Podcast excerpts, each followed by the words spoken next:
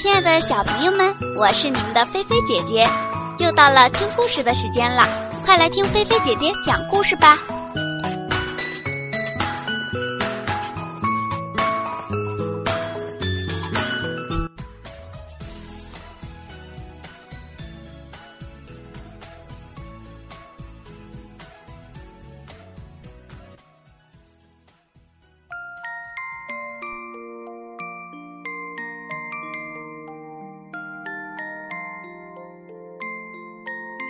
大熊拉面馆。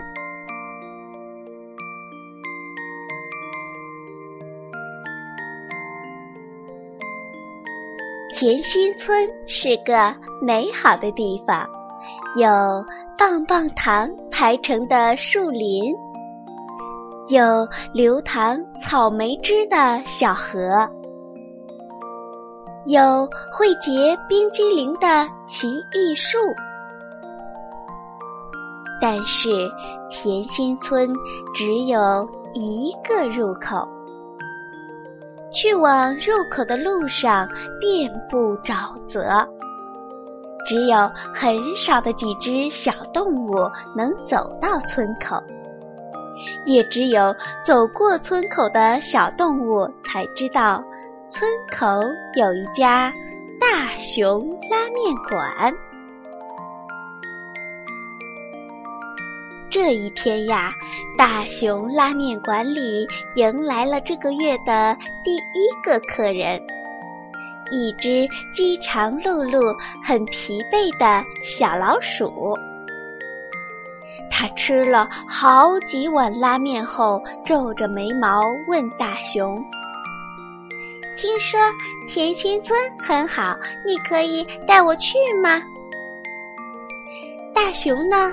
点点头说：“可以呀，但是我有一个要求，你要说出来来甜心村的原因。”小老鼠转了转眼珠，想了一会儿，直摇头。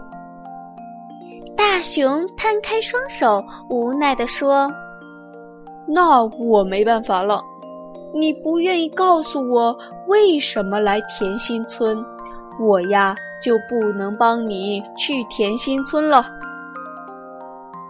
小老鼠有些伤心，准备离开时，大熊喊住了他：“既然你走过沼泽找到这里，还是在这里住几天玩玩吧。”于是，小老鼠住在了大熊家里。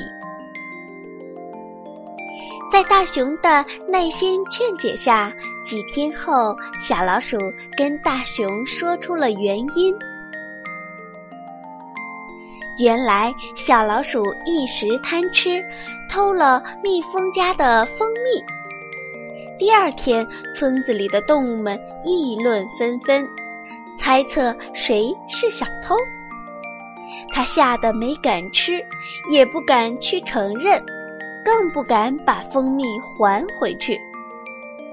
过了几天呀，蜜蜂的蜂蜜又丢了。小老鼠觉得自己不能从一次的错误里摆脱出来，于是他就远离家乡，来到了这里。大熊听完后笑着说：“你准备一直在这里吗？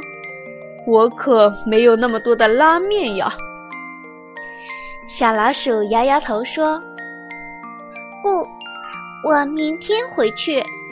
我要向蜜蜂承认，第一次是我偷了蜂蜜，但是第二次不是我做的。我要把蜂蜜还回去。”大熊说：“那你不要看一看甜心村吗？”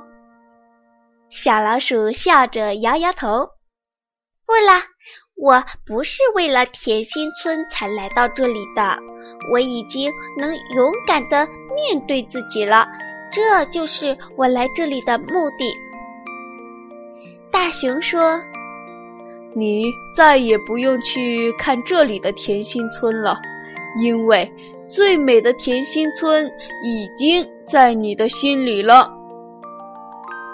等小老鼠走了，大熊拨通了小老鼠妈妈的电话。问题解决了。大熊并没有告诉小老鼠，其实甜心村只是个传说。好啦，小朋友们，菲菲姐姐今天的故事就到这里啦。这个故事呀，是告诉小朋友们，要勇敢的面对自己，要做一个勇敢诚实的小朋友。这样啊，每个小朋友心里都有一个最美的甜心村。你们说对不对呀？好了，那小朋友们。快快闭上你们的眼睛，让菲菲姐姐的故事带你们进入美好的甜蜜梦乡吧。晚安，好梦哦。